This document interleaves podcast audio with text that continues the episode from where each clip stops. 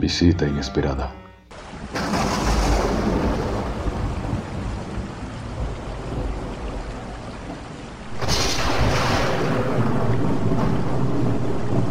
Eran las 3 y 15 de la tarde, y aún recuerdo cómo me dolía la cabeza de haber tomado tanto la noche anterior. A las 4 y 10 suena mi teléfono, avisándome que había llegado una notificación. Era mi amiga Laura, que muy querida decidió llamarme y preguntarme cómo me había ido con su amiga aquella noche que salimos de su casa.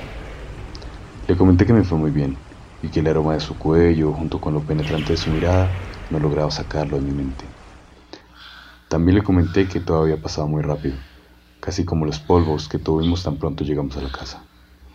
No pasaron ni cinco minutos cuando me interrumpió el relato y me preguntó qué haría más tarde. Ah, tal vez un par de trabajos, pero la verdad no estoy seguro. Con semejante guayabo no creo que me concentre. Genial, ¿qué te parece si vamos a mi finca y hacemos algo al caer la noche? Claro, me parece perfecto. ¿A qué horas te caigo? De 5 a 6 estaría perfecto. Verás, mi finca queda algo lejos de la ciudad, por lo que es mejor que salgas pronto. De acuerdo. Voy a arreglarme y salgo una vez. Mientras salía de mi casa, me perseguía un constante sentimiento de preocupación. No sabía muy bien cómo iba a pagar mis deudas con todos los libros que le debía a la editorial. Tan pronto llegué a la terminal de buses, llamé a Laura y le pregunté. Hola Laura, eh, ¿dónde sale más barato el pasaje? En Transportes Coleos te sale 4.000, más barato. Pagué el tiquete y me subí al bus. Ya en el camino me di cuenta que la finca era distante y veía como la carretera era consumida por la noche. 7 y 20. Logro llegar a mi destino y para sorpresa mía me encuentro con un camino de cruces que va desde el portón de la finca hasta la entrada principal de la casa. Un terror inmenso se apodera de mi cuerpo y desconcertado ante la situación decido llamar a Laura para avisarle que ya había llegado. 7 y 23. Ella no contesta y en lo profundo de la oscuridad sale un enorme perro con afilados dientes escurriendo babasa. Escucho su gruñido mientras veo su corpulento cuerpo dirigiéndose a mí. Me ladra con fuerza y a cada que lo hace mi corazón se acelera. 7 y 30. Laura abre la puerta y se dirige rápidamente hacia su perro para evitar que me ataque. Perdóname Juan, él solo estaba jugando. No respondí nada. Tan solo miré al perro con prevención mientras Laura lo acariciaba con evidente ternura. Decidimos entrar a la casa. Había sido un día largo y el frío nos hacía doler los huesos.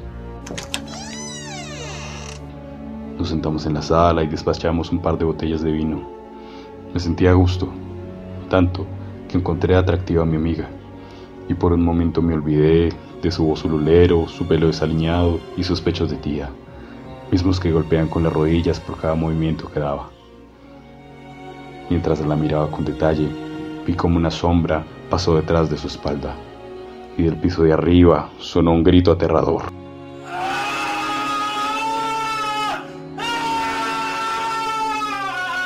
Se nos pasó la borrachera al instante nos dirigimos rápidamente al piso de arriba. No encontramos nada. La habitación estaba intacta y las cosas puestas en el mismo sitio. Otro sonido surge. Una mano golpeaba con fuerza la entrada principal. Se nota su desespero por entrar. Jala con fuerza la cerradura y logra romperla. De la puerta aparece un hombre. Respira de forma agitada. Su rostro está demacrado y de su boca escurre sangre.